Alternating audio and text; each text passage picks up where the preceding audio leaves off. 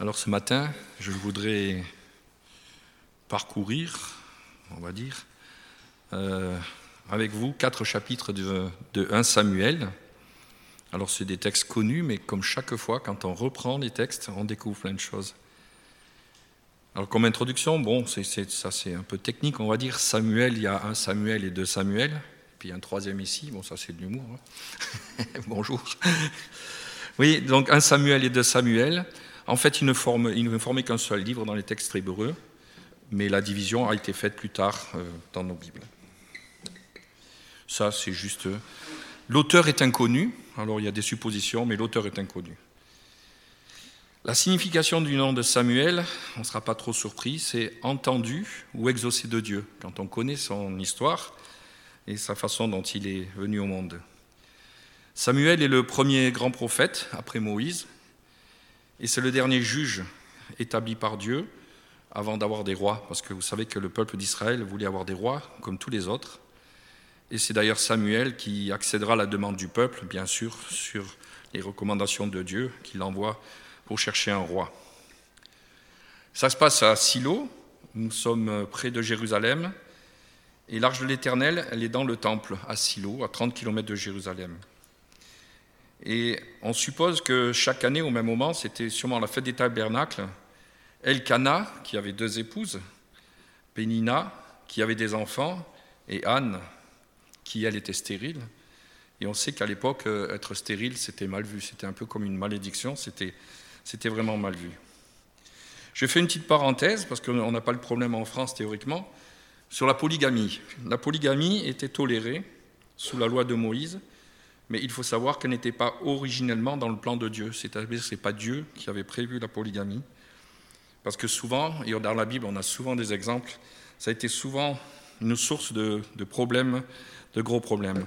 Et je voudrais juste vous lire un texte qui va paraître peut-être un peu compliqué, mais que je vais vous résumer rapidement pour montrer que c'était un problème, cette polygamie. C'est dans Nombre 21, et c'est le verset 15 à 17, vous allez voir que c'était prévu. Si elle cesse, attendez, pardon, si un homme qui a deux femmes aime l'une et n'aime pas l'autre, et s'il en a des fils, dont le premier-né soit né de la femme qui n'aime pas, ne vous inquiétez pas, je résume après, hein. il ne pourra point, quand il partagera son bien entre ses fils, reconnaître comme premier-né le fils de celle qu'il aime à la place du fils de celle qu'il n'aime pas, et qui est le premier-né. Mais il reconnaîtra pour premier-né le fils de celle qu'il n'aime pas, et lui donnera son bien, une portion double, car ce fils est les prémices de sa vigueur, et le droit d'aînesse lui appartient. En gros, apparemment, il y avait des gros problèmes déjà, il devait y avoir des gros problèmes de famille, parce que souvent, déjà apparemment, ils avaient une femme qui aimait plus que l'autre, et quelquefois, ils essayaient de mettre le droit d'aînesse sur l'enfant de cette femme-là, alors donc on voit que c'était l'ambiance dans la famille devait être super à l'époque. C'était juste pour préciser que voilà les problèmes que ça engendre. Et je pense que tout le monde se rappelle dans, dans le chapitre 16 de la Genèse l'histoire de Sarah et d'Abraham, n'est-ce pas, qui avait confié à sa servante, qui avait dit à Abraham d'aller vers sa servante, et tout ce qui s'est passé après avec Agar, qui a eu des enfants et qui s'est moqué de Sarah. Et on sait comment ça s'est fini. Et bon, c'est vrai que ça a changé aussi pas mal de choses dans l'histoire. Je dis ça parce qu'au chapitre, au verset 5 de ce chapitre 1, on nous dit clairement aussi que Elkana aimait plus Anne. Elle recevait le double de portions de viande. C'est-à-dire que quand il y avait des sacrifices, une partie devait être brûlée, une partie allait au sacrificateur et une partie allait à la famille. Et normalement, euh, l'épouse, elle recevait une, une, dose, enfin une une portion, et les enfants une portion. Et là, on dit déjà que Elkana donnait double portion à Anne. Donc on voit qu'il y avait ce problème déjà, un peu de préférence. Un autre personnage que tout le monde connaît dans ce passage, c'est Élie, le prêtre sacrificateur. Alors lui, il avait deux fils qui faisaient les sacrifices. C'était Ophini et Finé, et nous verrons plus, plus tard que ce n'étaient pas des, des, gens très fréquentables, on pourrait presque dire des escrocs. Et donc, tout le monde connaît cette scène. Anne est dans le temple, elle pleure, elle, se, elle est agitée, mais aucune parole sort de sa bouche. Et Élie est là qui observe la scène. Et là, je voudrais juste vous lire le passage. Anne, se leva après que l'on eut mangé et bu à Silo. Le sacrificateur Élie était assis sur un siège près de l'un des poteaux du temple de l'Éternel. Et l'amertume dans l'âme, elle pria et versa des pleurs. Elle fit un vœu en disant Éternel des armées, si tu daignes regarder l'affliction de ta servante, si tu te souviens de moi et n'oublie point ta servante, et si tu donnes à ta servante un fils, je te le consacrerai, je le consacrerai à l'Éternel pour tous les jours de sa vie, et le rasoir ne passera point sur sa tête. J'ai été un petit peu choqué que Élie, voyant cette scène, ne sachant pas du tout ce qu'elle disait, il a pensé qu'elle était ivre. Il est allé la voir et il lui a dit, euh, entre guillemets, vulgairement, d'aller cuver son vin dehors.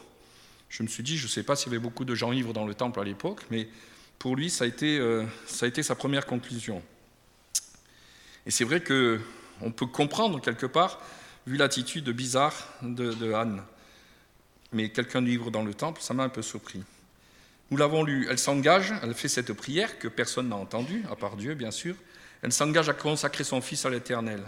Alors il faut savoir que les enfants, à l'époque, on les considérait comme sevrés à l'âge de trois ans à peu près.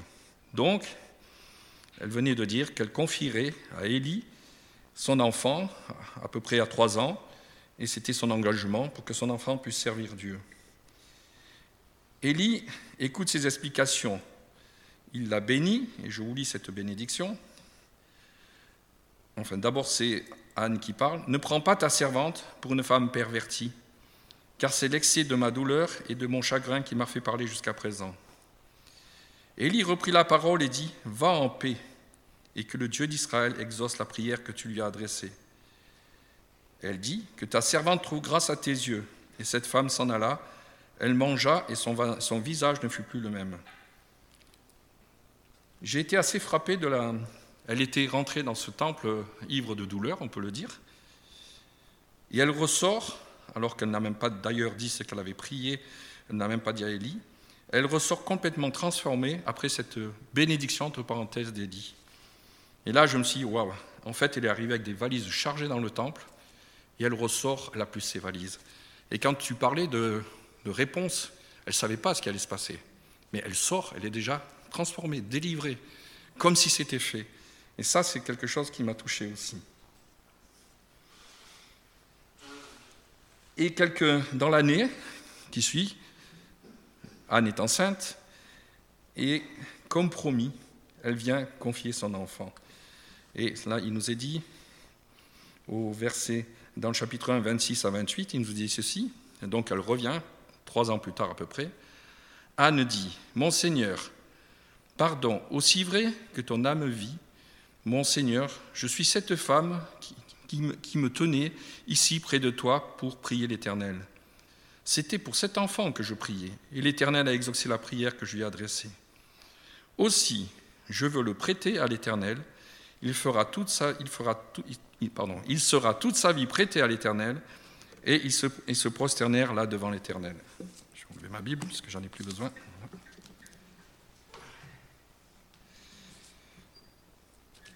Alors, il y a, je sais, Karine, une fois, avait parlé de, ce, sujet, et on avait relevé l'expression s'y prêter. Ça peut paraître bizarre, parce qu'on a le... Mais en fait, là aussi, ce n'est pas un hasard. L'expression prêter n'enlève rien du tout, entre parenthèses, au sacrifice, entre parenthèses, de cette mère. Parce qu'elle va se séparer de son enfant, bon, on peut imaginer qu'elle va pouvoir venir le voir. Mais, quelque part, euh, il sera quand même éloigné d'elle. Elle précise qu'elle le prête pour la vie. Mais ce qu'il faut savoir, c'est là aussi qu'il y a cet amour de Dieu. Euh, Samuel reste bien le fils d'Elkana et d'Anne. C'est pour ça qu'elle le prête. Ça reste quand même bien leur fils. Dieu ne leur dit pas maintenant je vous le prends, il n'est plus à vous. Non, il y a cette notion qu'il reste bien le fils d'Elkana et d'Anne. Par contre, il servira Dieu. Et, et là, quand euh, elle l'a laissé là, avec euh, cette euh, promesse qu'il est prêtée, en fait, quand elle le laisse là, elle ne sait pas du tout ce qui va se passer plus tard. C'est-à-dire que c'est son seul enfant, elle le laisse là, et elle tient son engagement. Alors, j'arrive à Un autre passage, attendez, non, c'est pas ça.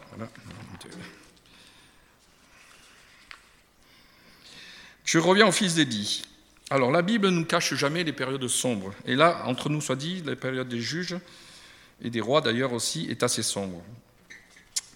Si on continue, on voit que les fils d'Élie, qui, qui étaient les sacrificateurs, en fait ce qu'ils faisaient c'est qu'ils gardaient pour eux la viande qu'on devait brûler. Ils la mangeaient. Donc euh, voilà. Ils ne respectaient pas du tout ce qui était prévu. Et si quelqu'un, tout ce que je dis là, vous pouvez le voir, hein, c'est résumé dans les chapitres, si quelqu'un a osé leur dire quelque chose, en fait, ils faisaient un peu comme s'ils allaient le maudire, quoi. ils faisaient peur, et comme s'ils jetaient un sort à ces personnes. En plus, tout le monde savait, tout le monde savait qu'ils avaient des relations, des relations avec des femmes de mauvaise vie qui étaient autour du temple, et ces femmes-là qui adoraient d'ailleurs des idoles. C'était connu de tout le monde. Vous pouvez lire dans 1 Samuel chapitre 2, 12 à 17 tout cela, et Élie était parfaitement au courant de tout ce qui se passait. Alors, est-ce qu'on peut lui reprocher de les avoir mal éduqués? Je n'en sais rien. C'est toujours facile de reprocher aux autres de mal éduquer leurs enfants, mais en tout cas, là, c'était vraiment un mauvais exemple. Et en fait, il était beaucoup trop tard pour les reprendre. Alors, quand il leur faisait des reproches, il, euh, niait, il l'envoyait balader. Et j'en ai déjà parlé souvent, il nous est dit que leur cœur était endurci. On arrive toujours, et je l'ai cité plusieurs fois cet exemple, qui me trouble, c'est qu'il arrive un moment de non-retour. Alors je ne sais pas comment l'interpréter, s'ils avaient donné leur cœur au diable, mais on a plusieurs exemples comme ça, comme Judas ou d'autres. On arrive au point de non-retour, c'est-à-dire que leur cœur est endurci et c'est fini. Dans leur endurcissement, le problème c'est que euh, Élie aurait dû prendre euh, la situation en main, alors qu'est-ce qu'il aurait dû faire ben, C'est simple, il aurait dû les éloigner du sanctuaire, les limoger, les licencier. C'est ce qu'il aurait dû faire normalement. Et Élie n'a pas su le faire. Il n'a pas su, il n'a pas fait, pris les choses en main, et il ne l'a pas fait. Et du coup, ben, Dieu a dû le faire. Et de quelle manière? Dans le chapitre 2, intervient un homme de Dieu. Alors je précise qu'à cette époque-là, il y avait très peu d'intervention de Dieu. Hein, par rapport même aux prophètes. C'était une période assez sèche. Un homme de Dieu arrive et annonce à Élie que toute sa famille va disparaître. Ses fils vont mourir le même jour et que Dieu établira un sacrificateur fidèle, mais plus personne de sa famille. Je me suis dit quelle triste fin hein, pour une famille qui était sur le devant de la scène, disparaître complètement de l'histoire. Après vient ce fameux moment où où Dieu appelle Samuel, alors ça on racontait ça à l'école du dimanche, on aimait bien, il l'appelle trois fois déjà. Samuel se lève, et chaque fois il croit que c'est Élie qui l'appelle, hein, bien sûr, on aimait bien ce, suspense. Et Élie lui dit non, je t'ai pas appelé, va te, va te recoucher. Mais à la troisième fois, Élie, cette fois-ci, comprend. Et il lui dit, écoute, il comprend que c'est l'Éternel qui appelle Samuel. Je vous l'ai dit, la parole était rare, donc et là, il réalise. Et il dit ces mots à Samuel, il lui donne ce conseil. Si tu as encore un appel, fais cette réponse, fais cette réponse à l'Éternel. Et cette réponse, c'est parle car ton serviteur écoute. Belle réponse. Parle car ton serviteur écoute. Parce que Samuel n'avait jamais été confronté à cette situation. Effectivement, l'Éternel parle à Samuel et lui confirme tout ce que l'homme de Dieu a dit sur la famille d'Élie.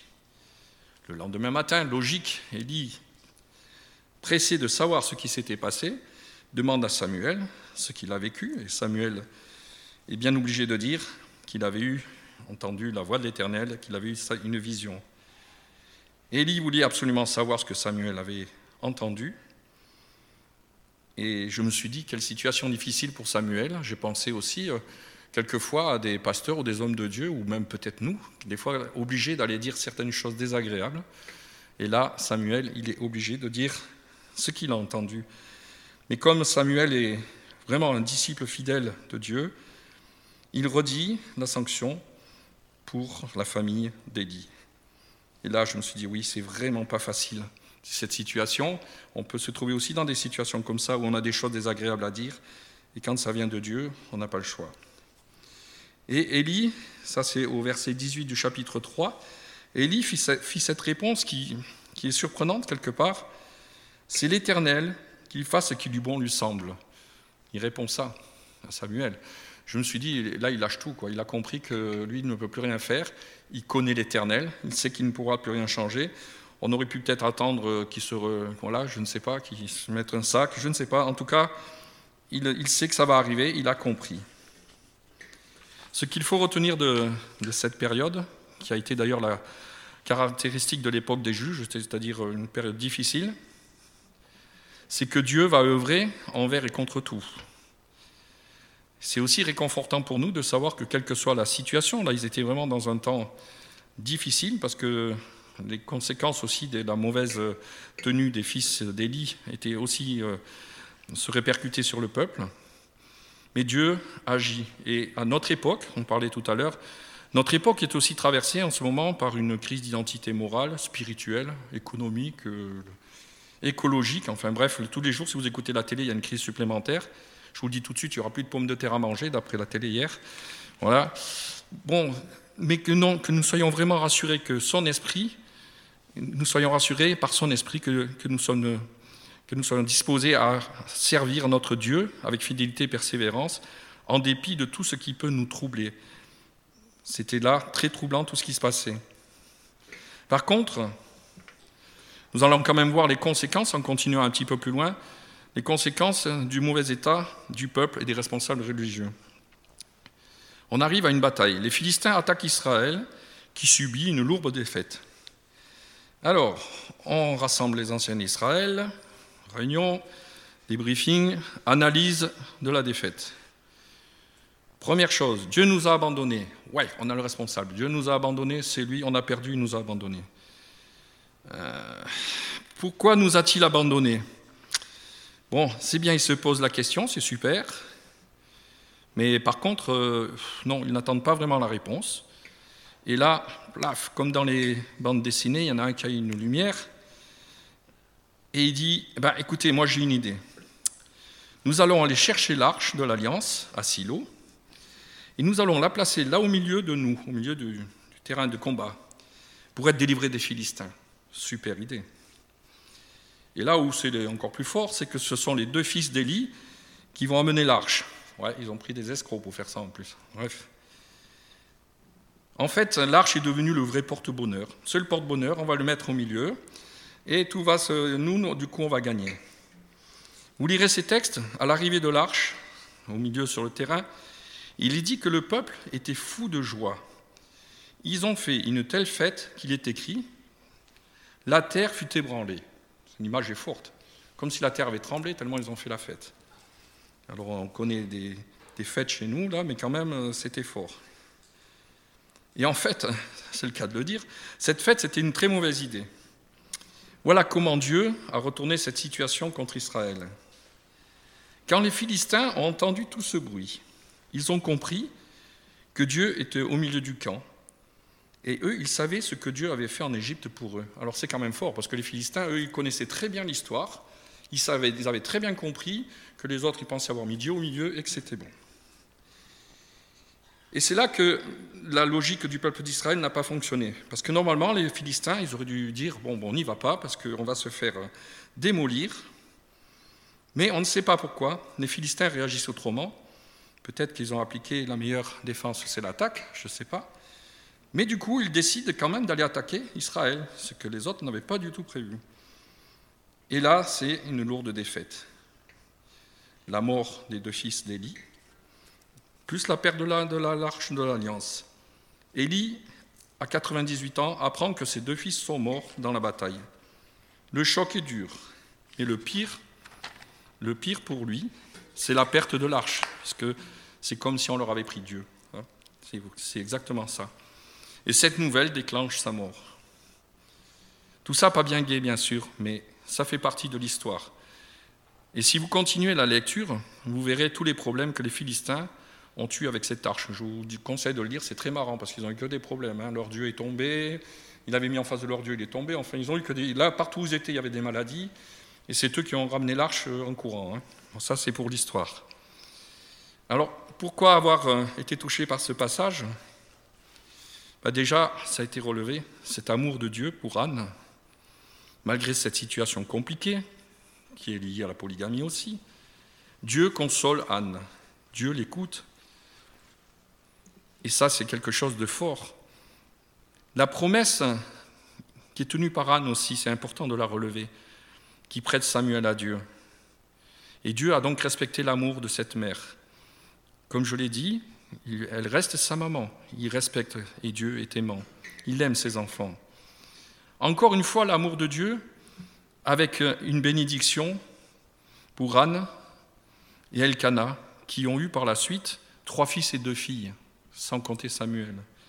Et comme je l'ai précisé, tout ça, ils ne le savaient pas. Ils ont donné Samuel, pour eux, c'était normalement terminé. Et c'est là que je me dis, oui, Dieu est bon. Dieu est bon, Dieu est vivant, et Dieu vraiment euh, est bienveillant.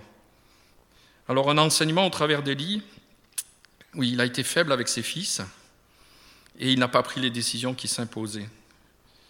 Il aurait dû écarter ses deux fils, je l'ai dit, alors qu'il savait qu'ils offensaient déjà l'Éternel. Ce n'était pas que le problème de vol de la viande, c'est qu'ils offensaient l'Éternel.